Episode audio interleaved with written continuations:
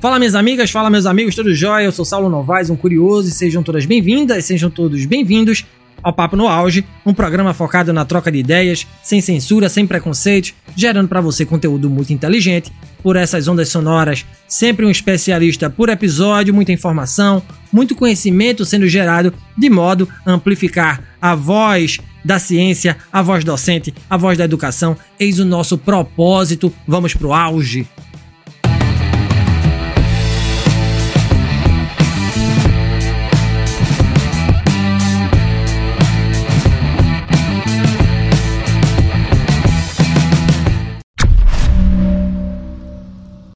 Astronomia é uma ciência que sempre despertou fascínio em pessoas de todas as idades e origens. Apesar de ser uma área historicamente dominada por homens, as mulheres têm desempenhado um papel fundamental nesse ramo do conhecimento desde a antiguidade até os dias atuais.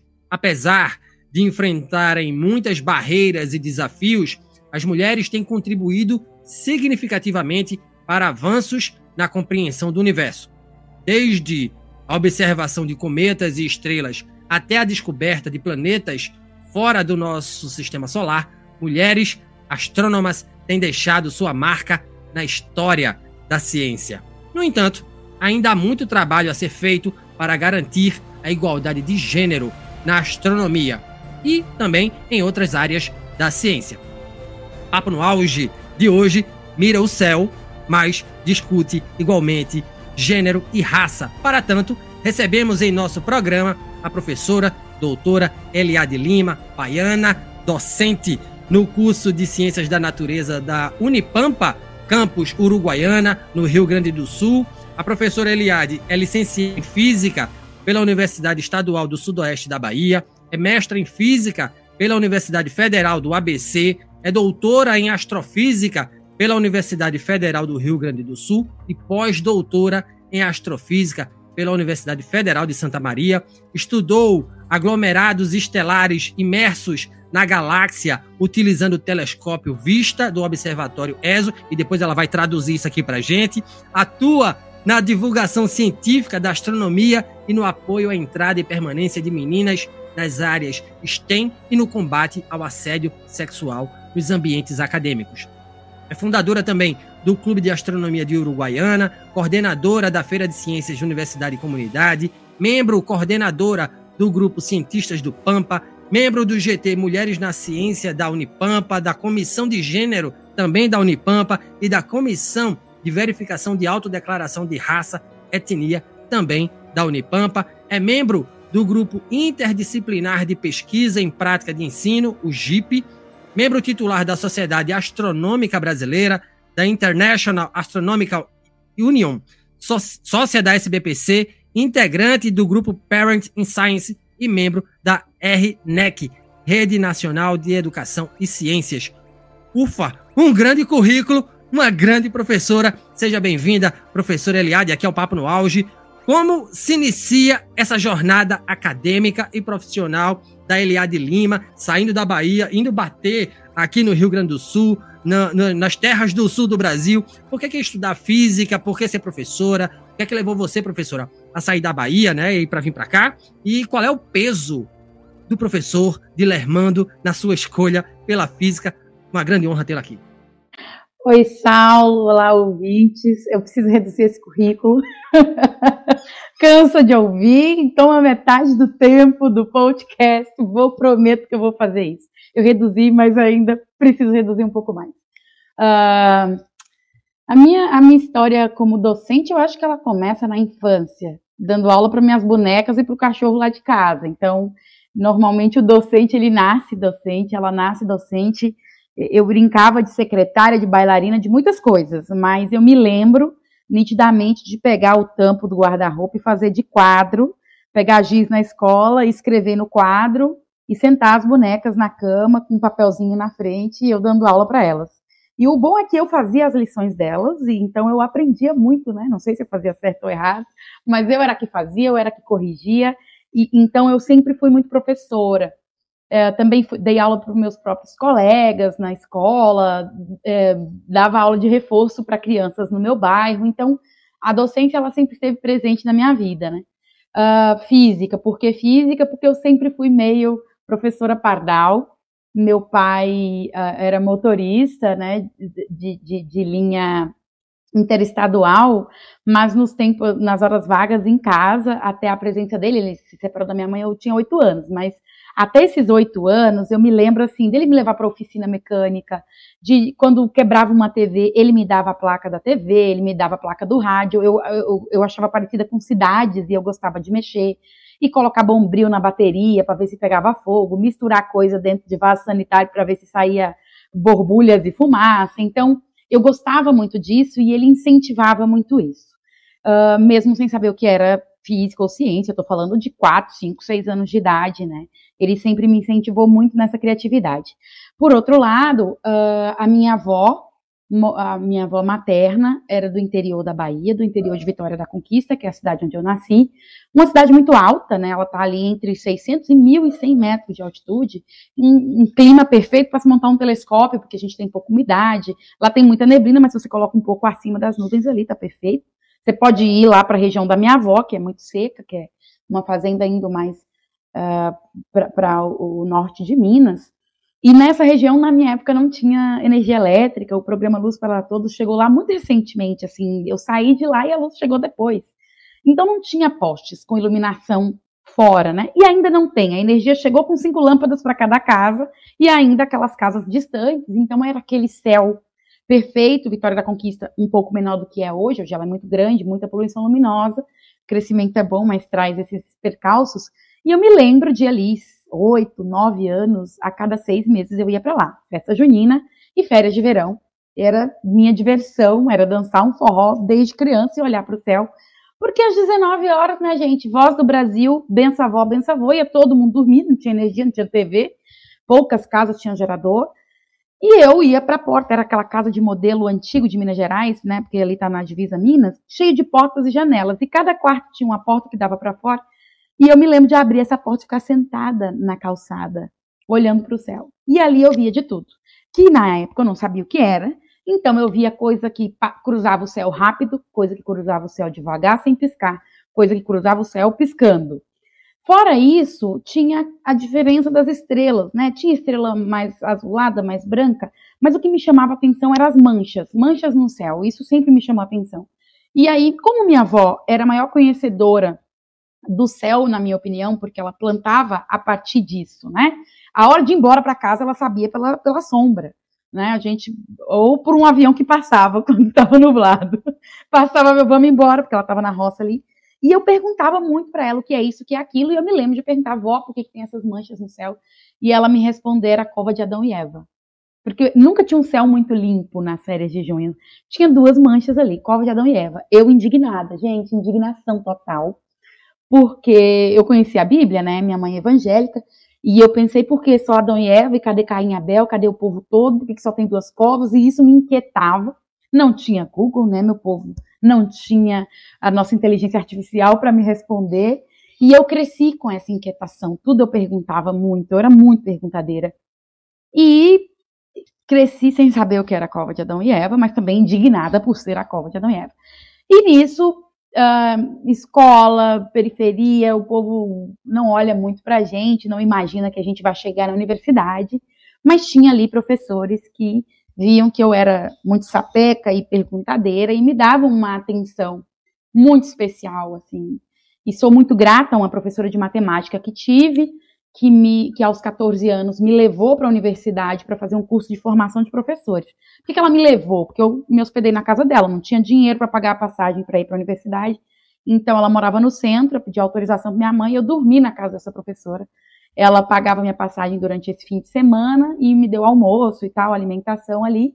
E eu fiz com 14 anos meu primeiro curso de formação de professores. Eu era aluna, única aluna ali, eu tinha 14 anos. E ali eu fiz um curso chamado As Cores do Céu, que explicava por que, que o céu é azul, por que, que o hospital é pintado de, de azul claro, por que, que a toalha da mesa do restaurante é vermelha. E eu fiquei louca com aquilo, com aquele monte de explicação. E, em paralelo, eu fiz um curso de matemática em cima do livro Malbataão, o Homem que Calculava, para responder. Então, gente, com 14 anos, no meio de um monte de professor fazendo isso no, na universidade. E além disso, eu tive um professor pardal com a mochila cheia de coisas no meio de uma escola praticamente tomada pelo tráfico. Não tinha laboratório, ele levava o laboratório para a sala de aula. E num sábado ali chuvoso, um monte de perguntas e tarará, e chuva e trovão, eu levanto a mão e pergunto para ele por que que o raio vinha e só o barulho vinha depois. Esse homem para a aula e divide o quadro em duas partes, abre cálculos velocidade do som, abre cálculos velocidade da luz, me mostra a diferença entre essas duas coisas e me dá uma missão. Toda vez que você vê a luz piscar, um raio cair, contra quantos segundos se passam até o barulho do trovão vir em cima da tua cabeça. E aí eu fazia isso, três segundos, quatro segundos. Aí ele ia lá, convertia e mostrava, olha, caiu a quatro quilômetros, caiu a três quilômetros. Eu falei, pronto, é isso. É isso que eu quero fazer, eu quero responder as coisas. Ele me respondeu tudo. Assim. E aí eu aprendo o que é física, sem saber o que é física. Eu aprendo que é aquilo que eu quero fazer. Não sei se ia dar dinheiro, se não ia dar, se eu ia ser pobre, rica. Era isso que eu queria fazer. Essa pessoa se dedica muito a, a, a mim, assim, me dava questões a mais, eu queria chamar atenção, decorava o livro, chegava lá, enunciava a lei de Newton como ninguém, para mostrar para ele, olha, eu quero fazer isso. E ele uh, me incentivou muito, essa professora de matemática também, uh, ele tinha contato com um dono de uma escola particular, e eu me lembro dele chorar, querendo que eu tivesse uma bolsa. Eu fiquei sabendo disso depois, que ele queria me dar uma bolsa ali. Mas ele cumpriu o papel dele, porque mesmo numa escola sem nenhum recurso, eu fiz física e ele foi meu padrinho de formatura, foi ele que me entregou o, o, o CAP, né? E, e, até hoje ele é homenageado, professor Dilermando. E aí eu entro na física e descubro o que é a cova de Adão e Eva. Você vê, olha, gente, o Google facilita a vida, né? Mas não teria tanta emoção. Uh, que são duas galáxias próximas que a gente vê aí, as grande e a pequena nuvem de Magalhães, que a gente vê a olho nu. Ou seja, eu esperei dos sete até os 19 anos ali para descobrir o que era a cova de Adão e Eva, mas com muita emoção e com pessoas que me ajudaram demais, mesmo diante de toda a dificuldade financeira, social. Minha mãe era empregada doméstica na época, enfim, teve que sair da Bahia e ser empregada lá em São Paulo, mas é assim que eu entro na física. Uma grande história, né, professora? E eu sempre pergunto, faço essa pergunta a todos os professores que aqui passam, antes do grande professor existe uma grande história, né? E existe um porquê. Grande Dilermando, grande, grande Dilermando, né? Formando professores. E eu pergunto isso também porque eu sei o quão escasso estão os cursos agora de licenciatura, sobretudo os cursos de exatas, né? De física principalmente, né? Quantos formandos saem nos cursos de física? Né? Você é coordenadora do curso e deve saber isso de có e salteado. Eu estava vendo um dado recente agora que os cursos de licenciatura, química, é, letras, não tem aluno, quase não tem aluno. Então, assim, complicadíssimo. Eu acho que é por isso que eu pergunto isso, para a gente ratificar essas histórias e propagá-las, né? Para que a gente possa formar cada vez mais professores. O Brasil precisa urgentemente. Professora, seguindo aqui o nosso roteiro, para a gente desmistificar, para sair da academia, você já deu uma pincelada aí na sua fala inicial, o que vem a ser astronomia e qual é o seu objeto de estudo. Como eu falei, né? Como é que eu descobri o que, era a cova de Adão Eva? Eu fui fazer física, acabo caindo é, numa, numa disciplina que eu pedi como optativa uh, de astronomia, porque eu queria essas explicações. E a astronomia vem para isso. Ela vem para estudar esses objetos celestes. E ela vai se dividir aí em diversas áreas. Astronomia galáctica, a gente vai estudar objetos da galáxia né? Estrelas que compõem a nossa galáxia, planeta, né? Estrelas parecidas com o Sol, campos magnéticos, propriedades de algumas estrelas e, e, assim vai, né? Exoplanetas, planetas que estão no nosso sistema solar que se parecem com a Terra, que são muito gasosos. Então a gente tem aí diversas áreas dentro da astronomia galáctica, as sub-áreas, e tem a extra-galáctica que eu tive o prazer de conhecer na Universidade Federal do ABC. Conheci antes, mas cursei né, uh, astrofísica de partículas, então eu acabei propagando raios cósmicos que vinha, né, numa simulação de outras galáxias, de núcleo de galáxias ativas, de explosões de supernovas distantes. Então, a astrofísica extragaláctica ela vai se, vai se empenhar aí em compreender formação de outras galáxias, né? E aí entra a cosmologia, que tenta compreender o universo, expande, está diminuindo, está expandindo e diminuindo, está acelerado, está desacelerado. Então, essa é, que todo mundo adora, matéria escura, aí a gente já volta, vem para uma outra, uma outra área. Então, a astrofísica, a astronomia, né, ela tenta estudar todos os objetos, compreender a nossa existência dentro desse universo. Então, a gente tem sub-áreas: astrofísica estelar, né? Astronomia de planetas, astronomia planetária, enfim, aí você vai afunilando, porque não dá para compreender uma pessoa só, todo o universo, então a gente vai subdividindo isso. E eu tive, eu fui muito feliz, Saulo, por ter feito física. Por ser, infelizmente, na minha época, né, por exemplo, só saímos eu e uma outra colega como alunas formandas regulares. Na nossa formatura só tínhamos duas pessoas. Uh, aqui a nossa média nas ciências da natureza, 5, 7, 10 alunos no máximo, 10 é um número muito grande, mas a gente está tendo gente saindo. Nosso problema hoje é não ter gente entrando, né? Mas isso vem da desvalorização do professor na nossa sociedade. Quem quer ser?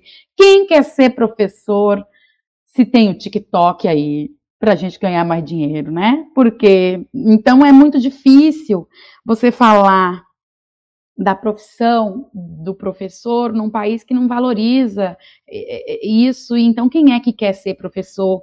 Vendo ataques às escolas, vendo ataque a alunos, vendo a insegurança, vendo a desvalorização né, da carreira. Então, realmente, a falta de entrada de, de alunos nas licenciaturas, ela está diretamente re, eh, relacionada à falta de um planejamento governamental em relação a essa profissão. Né? Assim como a gente viu a ciência durante a pandemia, que todo mundo queria vacina, mas ninguém queria uh, valorizar cientista, a mesma coisa acontece com o professor. Né? Então, uh, a astronomia, ela é muito atrativa, um monte de gente adora astronomia, só que no Brasil você não consegue ser astrônomo se você não for professor. Dificilmente você vai entrar no instituto de pesquisa que não dê aulas. A gente tem o INPE, a gente tem alguns outros é, institutos, mas em sua maioria você tem que estar dentro da Universidade Federal, da estadual, né, dentro da universidade para você fazer pesquisa. Então, a astronomia, o caminho para chegar nela a nível de Brasil é graduação em astronomia, graduação em física ou pós-graduação nessas áreas. Não sei se respondi demais. Respondeu o, o fino da bossa. E, e, a sua fala é muito potente, e, e, extremamente representativa, a mulher negra, né, astrônoma da área de física. Eu acho isso extremamente simbólico você estar tá aqui hoje para estar tá falando disso, sobre isso, e que você sirva de inspiração para muitas outras meninas, mulheres que querem, né, mas não têm incentivo para estudar, essa, né, é, estudar nessa área, professora. E a minha pergunta próxima é sobre isso, porque você entrou numa área, né, assim, que é incomum mulheres entrarem, né? É domínio dos homens, assim como outras áreas que tocam em ciências duras né, e da natureza, matemática e afins. É, mulheres negras, então, como eu disse, são mais raras ainda, né? Então, por que, que isso acontece, professora? A senhora tem uma explicação para isso? Eu vou aproveitar a ausência da minha resposta no início, de como eu vim parar no Rio Grande do Sul, para te exemplificar o porquê que acontece da ausência de mulheres. Quando eu saio dessa graduação na Bahia, que eu também tive professores lá de Lermando, que me incentivavam, não, tem que se inscrever em tudo que é mestrado, tem que se inscrever em tudo que é doutorado, assim, professores que assinavam carta de recomendação que eu dizia, meu Deus, eu não sou tudo isso. Então, quando eu saio da Bahia, eu saio uh, aprovada em cinco mestrados. E aí eu, eu, queria, eu podia escolher onde eu queria ir, e alguns em física e, e outros em astronomia, eu opto por astronomia e saio de lá pensando assim, o mundo é meu, porque eu, os meus professores me disseram isso. Eu não tive professoras de física, né? Só tive professores de cálculo, professores. Eu tive uma professora substituta, mas isso está mudando. Voltei lá agora, a gente tem professoras. Né? É bom ver que está mudando. Eu estou falando de 2006, 2009. Agora eu voltei lá em 2019, 2020 e esse quadro tem mudado muito pouco, mas temos mudanças. E aí, quando eu saio de lá e, e vou para o Rio Grande do Norte, eu opto ir para o Rio Grande do Norte fazer astrofísica, eu passo pela situação que toda mulher na ciência passa. E se ela ainda não percebeu que passou, daqui uns dias, daqui uns anos ela percebe.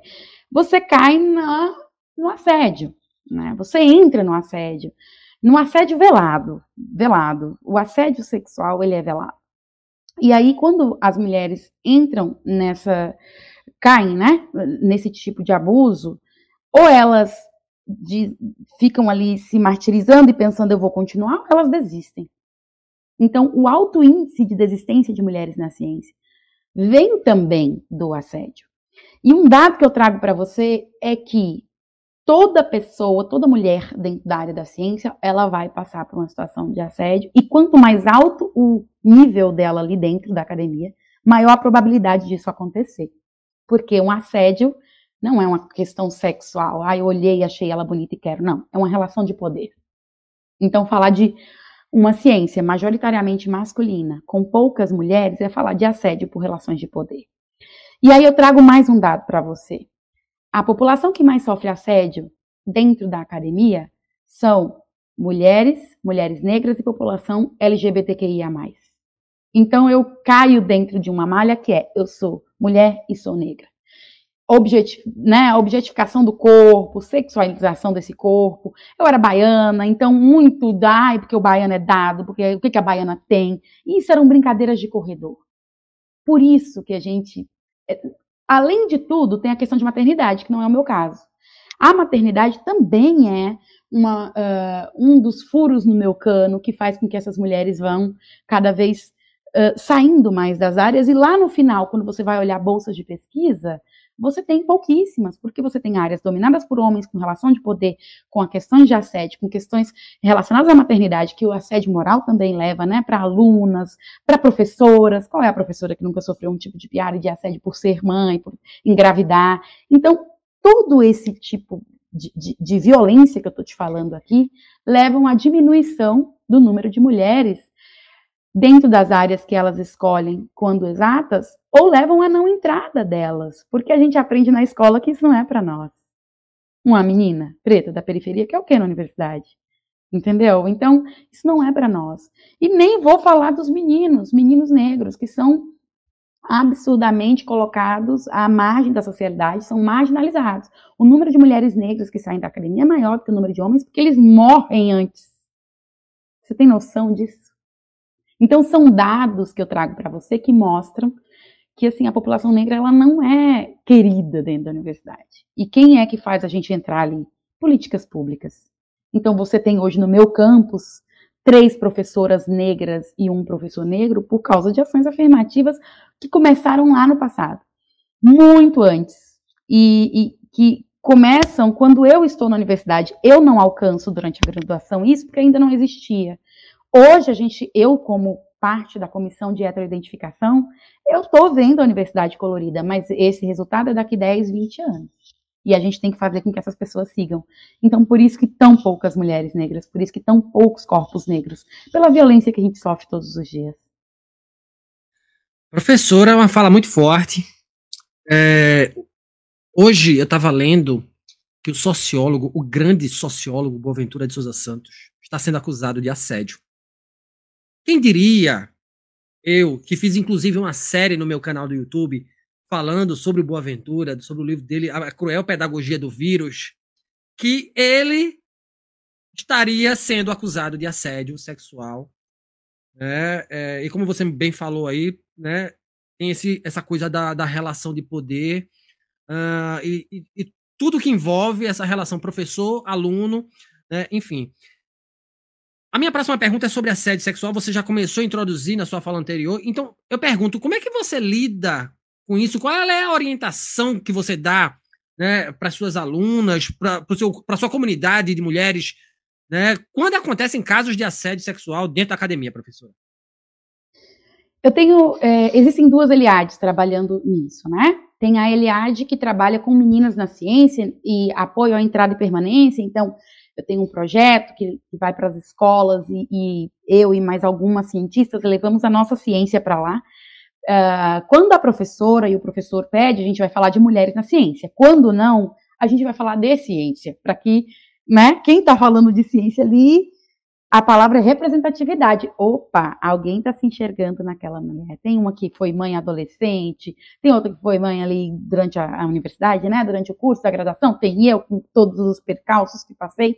Então é bom levar como, como representatividade. Então, quando a gente leva essas falas, normalmente tem uma roda de conversa no final, e a meninada vai perguntando, vai perguntando, E quando perguntam sobre a minha vida, eu levo sempre o caso de assédio, da presença do assédio na vida de meninas. E elas identificam isso e falam sobre isso, inclusive na escola. Quando a gente faz projetos voltados para meninas, aí é bem mais profundo, a gente fala com pais, a gente leva psicólogo, olha, isso vai acontecer. Ainda, eu ainda não consigo dizer que vocês estão livres, vai acontecer. O que fazer? E aí a gente orienta, né? Se a universidade tem uma rede voltada para a proteção dessas meninas, procure essas redes. Não tem? Crie sua rede aqui, mas denuncie Ministério Público, nem passe na universidade. Se a universidade não tem, se ela não tem uma, uma característica né, de, de proteção à mulher, se ela não fala sobre isso, ela não fala sobre equidade, não vai ser a ouvidoria dessa universidade que vai estar preparada para ouvir essa menina. Então, assim, dá uma registrada ali na sua queixa anônima, porque aí, se a universidade não está preparada, não sei o que pode vir por aí. Vamos procurar a delegacia da mulher, junte provas. Eu dou todo o beabá de como que elas têm que fazer. Falo mesmo. Printa, grava, e, e enfim, né, para não acontecer o que aconteceu comigo, porque no meu caso, quando eu denuncio na ouvidoria, eu sou aconselhada a voltar para casa porque a corda vai quebrar para o lado do mais fraco, blá, blá, blá. Eu faço isso e sou perseguida 10 anos depois, né? Eu saio da universidade, deixo a minha denúncia, saio e vou para a Universidade Federal da PC, que é onde eu vou fazer mestrado, cheia dos problemas. Toque, trans, síndrome do pânico, enfim, tive uma rede de pessoas que me ajudou.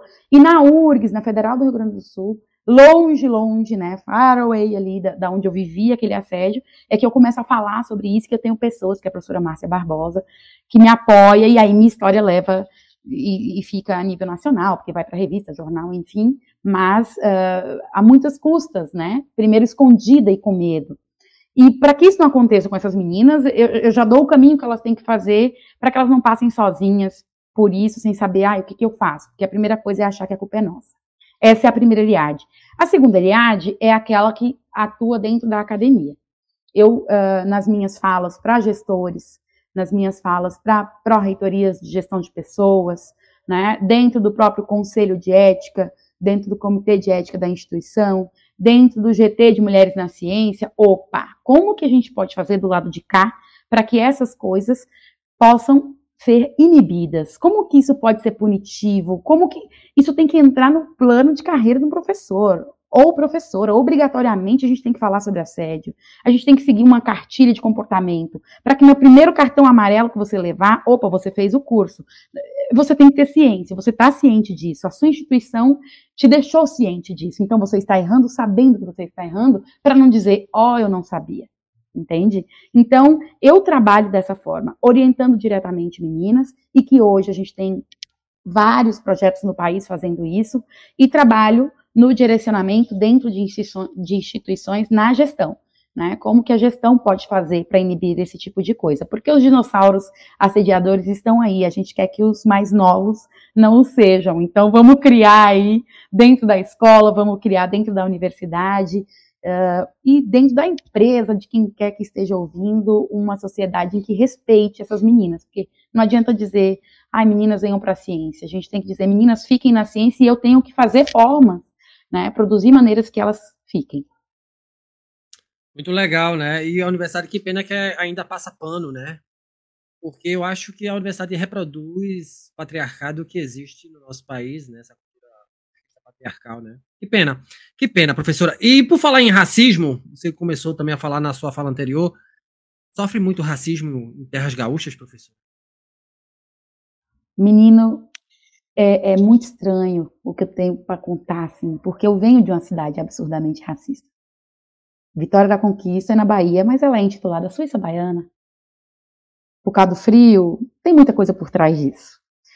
E o Rio Grande do Sul eu, eu, eu, me torno preta no Rio Grande do Sul. Eu me enxergo mulher preta no Rio Grande do Sul. Na Bahia eu era, não era permitida falar isso, assim, tipo, ah, não, você é morena, que isso? E aqui no Sul é que eu me aproprio, porque meninos levantam a mão e perguntam, você já sofreu racismo? E aí eu penso, meu Deus, eu sou preta? Como assim? Aqui é que isso, que eu falo, nossa, eu não entendia, até pouco tempo eu não entendia por que, que era tão importante eu estar aqui? Por que, que as pessoas, sabe, ai, me convidavam para falar sobre? 2018 foi que isso se tornou um boom, assim. Em 2018 me descobrem negra na ciência. Até então eu era astrofísica. Em 2018 eu sou uma astrofísica negra e isso me chocou muito. Muitas entrevistas, muitas falas. É, e aí veio o caso dos Vidas Negras Importam e eu sempre era chamada. E no Parenting Science, toda vez que a gente faz uma pesquisa que envolve questões raciais, e sempre envolve questões raciais, as meninas, Eliade, você tem que se pronunciar. E aí eu falo, gente, é isso.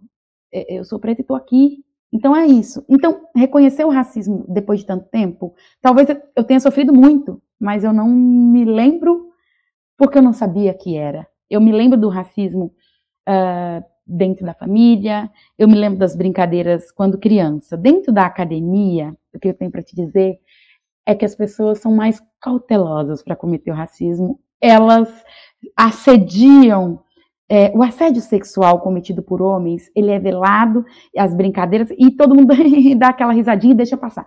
Então, ele, é, ele, é, ele é escancarado, ele é protegido, né? Hierarquicamente, falando mesmo desse sistema machista que a gente tem. O racismo, ele é sutil, ele é em pitadas. E como é que ele acontece? Ele acontece quando você não é lembrado em momentos que deveria. As pessoas só lembram de você, ah, tem que ter uma mesa, eu sou duplamente chamada porque eu já fecho aí duas cotas, né? Eu sou mulher e preta. Então vamos chamar Eliade? Então você é lembrado nesse momento. Mas no momento para falar da sua ciência, você é esquecido. Eu estou falando por outras pessoas, né? Não estou falando por minha experiência aqui, mas pelo que eu ouço também de, de colegas negros e colegas negras. E, então, o racismo ele é mais sutil quando você é deixado de lado. A solidão da mulher negra da academia, a solidão do homem negro na academia, é esse tipo de racismo sabe? Quando ninguém nunca te chama para falar sobre a sua especialidade. Mas, ai, uh, você poderia falar sobre a. Isso é um fato verídico. A cultura uh, afro na moda? Oi, não, eu sou astrofísica. É, não, não sei do que você está falando. Sabe? Isso é racismo. É sutil. Ele é, é, é umas picadinhas assim. Você sofre, mas você não percebe. No sul, ah, não preciso dizer, né? no Sul acontece, mas nunca passei por esses eventos escancarados que estão acontecendo aí. Uh, já me olharam de cima e embaixo, assim, mas durante o doutorado. Agora eu, eu, eu, eu faço de, eu, eu ando com o nariz tão para cima que eu não consigo ver, entendeu? Mas com certeza devo sofrer muito. Mas eu não, não enxergo essas pessoas. E quando acontece. Olha, de... Deixa eu fazer um relato muito particular. Eu sou do Recife, né? Aqui também é terra de preto. Sim. Muito, né? Tem muito preto com olho claro lá, né? A questão da Holanda e bababá, bababá. E você disse que se descobriu preta no Rio Grande do Sul, ou pelo menos teve, né, esse, essa epifania no Rio Grande do Sul. Eu moro em Joinville, terra de alemão.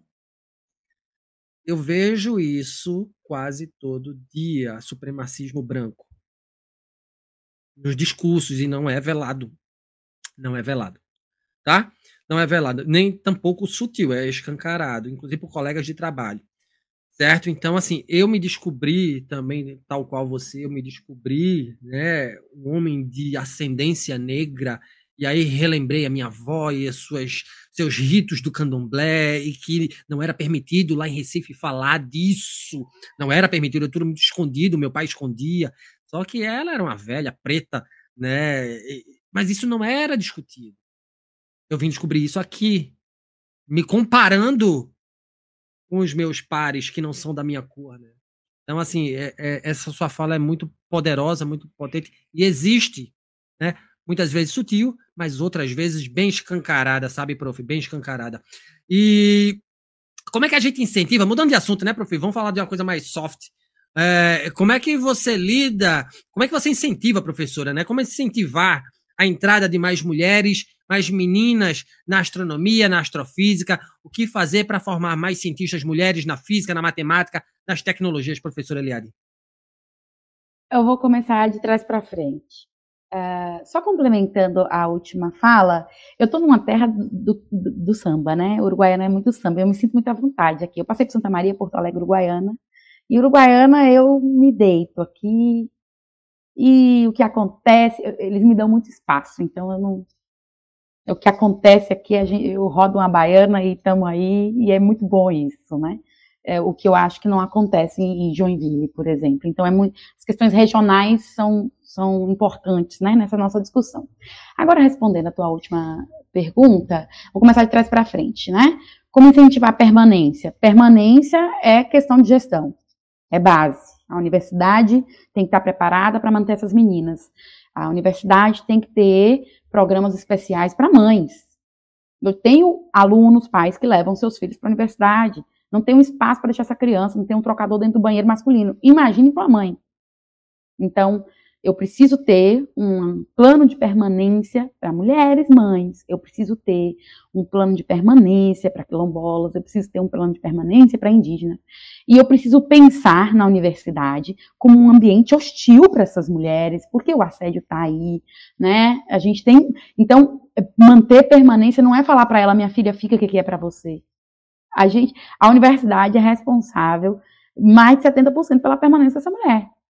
O resto é, é, a força de vontade dela, é a luta do dia a dia, mas a universidade tem que estar preparada para receber essas mulheres e, e, e, tem que ser né, de uma forma coletiva. Por isso que eu te digo, não adianta um setor ou outro, isso tem que ser coletivo. Tem que ter o curso pensando nisso, a gestão pensando nisso como um todo. Agora, o, do lado de cá, né, para a entrada de meninas, aí a gente deita e rola, porque a extensão é a melhor porta para você chamar todo mundo. Eu digo que, que não existe extensão, ensino e pesquisa se a extensão não estiver agindo junto, né? A extensão chama gente, vai para extramuros, vai para periferia, vai para todos os lugares. Então, eu sou extensionista, acho que desde que nasci. Então, é, coordenando a, a Feira de Ciências aqui, o nosso primeiro tema era ciência para, para esse foi o segundo para todas e todos, mas no primeiro tema envolvia que os alunos do, do município deveriam construir protótipos para ajudar pessoas com necessidades especiais. Então, eles tinham que buscar na escola, no bairro, alguém com um tipo de, de, de necessidade especial, de deficiência, e produzir um aparato experimental para ajudar essa pessoa. Então, a gente teve lápis para motricidade fina, teve carrinho de supermercado adaptado para carteira de escola, teve de tudo, foi emocionante. 2017. Segunda-feira de Ciências, 2018, né? Eu tinha me descoberto negra ali, tinha ganhado um, um edital chamado Elas nas Exatas, maravilhoso. Pensei, já sei a nossa feira de ciências foi baseada em descoberta de mulheres. Todo e qualquer experimento a ser apresentado tinha que ser originado a partir de uma ideia de uma mulher na história da ciência. Então, que, que você já está fazendo aí? Você já está fazendo o povo procurar o que, que as mulheres fizeram. Primeiro, aí já tiramos clube do Bolinha, não pode. Pode clube da Luluzinha? Pode. Pode clube misto? Pode. Do Bolinha não pode. Então a gente tem essa regra. E isso ficou. Isso vai ficando para os próximos editais. Então, até hoje, não pode grupo só de meninos, podem grupos mistos e grupos de meninas. E não venha me dizer por que não pode os meninos, porque a gente já explicou aqui 1427 vezes, né? Que é uma meninada só, então vamos misturar isso. Uh, uma outra coisa que eu faço dentro do meu componente né, de História e Filosofia da Ciência, que é muito, sempre é muito ortodoxo, né? A gente vai estudar ali Thomas Kuhn, a gente vai falar dos europeus dominando a ciência. Ah, eu quebro tudo isso, chuto balde, pergunto para eles, está faltando quem aqui? Aí, está faltando mulher, então vamos atrás de mulheres. E aí eles contam a história dessas mulheres. Por áudios de WhatsApp, montam um podcast muito legal e a gente tem uma playlist, assim, com história de mulheres que os alunos procuraram. E a gente fecha isso com jogos produzidos por eles a partir dessas personalidades. A gente incluiu personalidades negras e personalidades da comunidade LGBTQIA, na história da ciência. Então, é uma forma desses futuros professores nas aulas lembrarem dessas pessoas. Isso é minha microação, minha micropolítica. Como política de extensão, a gente tem projetos como as energéticas, que foi um projeto voltado para meninas de uma escola pública, 35 meninas. A gente foi lá, deu uma palestra, todo mundo fez uma redação e as meninas que quisessem participar de um projeto entregavam a redação para a gente, em parceria com a professora de literatura e, e redação, era só redação. E a gente selecionou essas meninas, e durante oito meses elas tiveram acompanhamento com psicóloga, palestra de professores, professoras, pesquisadoras, aí elas foram para o laboratório da escola, produziram pilhas, aí depois dessas pilhas elas foram ver como funcionava uma placa solar, e foram indo, indo, indo, até chegar na produção delas ali, aí elas tiveram um protótipo, elas produziram um protótipo de geração de energia solar, eólica e biodiesel. E apresentaram isso na feira da ciência, na feira do município, uma bancada só delas.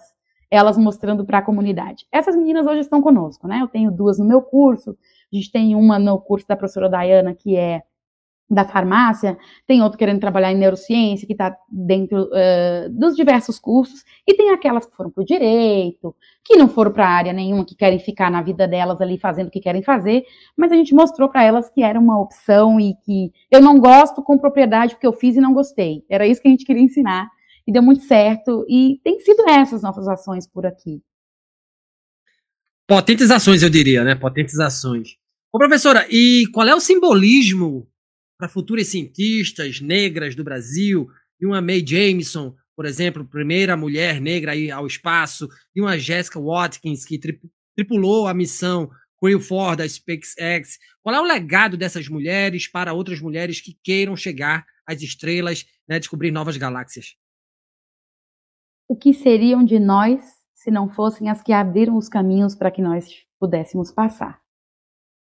Então, eu sou muito grata à existência, em especial, das mulheres negras brasileiras que permitiram que hoje eu estivesse aqui falando, votando, né? Uh, eu sou muito grata a todas as mulheres que lutaram para que nós estivéssemos aqui. Então, o legado, eu acho que é deixado por cada um e cada uma de nós. Você, Saulo, está deixando, né? Não preciso, eu não preciso necessariamente ser uma mulher negra para fazer que as coisas sejam melhor para essas meninas. Eu melhor que seja se eu for um homem, porque homem só ouve homem. Então, se você fizer isso, você já está fazendo muito. O legado que eu digo, ele não vem particularmente só dessas mulheres, ele vem de todo mundo, ele vem de mim, ele está vindo de você e está vindo com força, porque essa meninada, elas têm muito, muita consciência do que elas representam. Eu, por exemplo, levei mais de 30 anos para compreender o que, que eu represento. Elas já estão sabendo agora. E a gente está sendo responsável por isso. Então, eu digo que o, o, simbolismo ele é composto, ele é um quebra-cabeça aqui, ele é composto por várias peças, peças como eu, peças como você, peças importantes aí.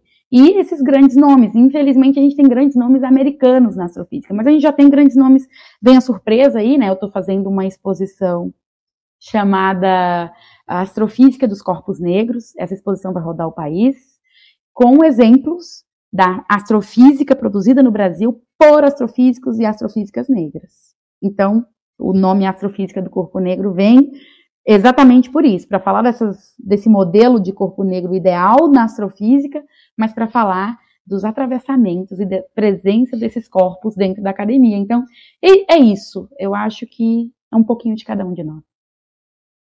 Muito bacana, professora. Eu ia perguntar o que você estava fazendo como, como última pergunta em favor da, da, da astrofísica, da astronomia, mas você já respondeu. Eu vou para uma, uma linha mais imagética, né? É, tentando pensar aquela criança que observava as estrelas lá em Vitória da Conquista. Qual é o teu sonho, professora, para além da academia?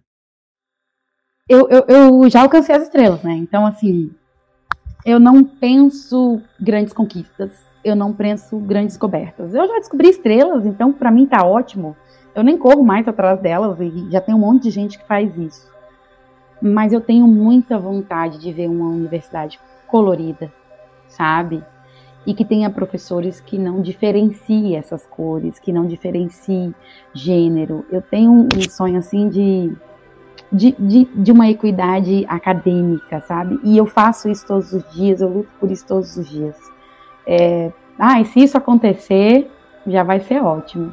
Assim, da gente ter equidade, de, e digo equidade mesmo, porque essas pessoas têm que estar ali e sendo alçadas de uma certa forma para que essa igualdade aconteça, então a gente tem que ter equidade. Meninos, se abrir uma porta e ter uma sala colorida, já está ótimo. Ah, que legal, que legal. E chegamos ao fim deste astronômico Papo no Auge de hoje. Eu conversei com a professora da Unipampa, Eliade Lima, doutora em Física, professora Que Papo Estelar. Né? Foi um enorme prazer conversar com você, de uma agilidade, de um papo ágil, né? de uma vibe né? bem gostosa de ouvir. Obrigado, viu, professora? Eu que agradeço. Ah, eu sou muito faladeira, ficaria aqui três dias, três horas. Cada papo rende mais um. E eu agradeço muito, é sempre muito bom poder falar do quanto a fazer pessoas se enxergar em nós, assim, representatividade, o quanto isso é gratificante e saber que o seu programa leva isso, leva a nossa voz para outros lugares. Eu fico muito feliz por ter sido convidada, sinto muito honrada e conte comigo sempre que precisar. A honra é toda minha, professora. Obrigado de verdade. Assim, uma grande voz, uma grande voz, uma estelar voz, eu diria, aqui no Papo no Auge. Obrigado de verdade, tá?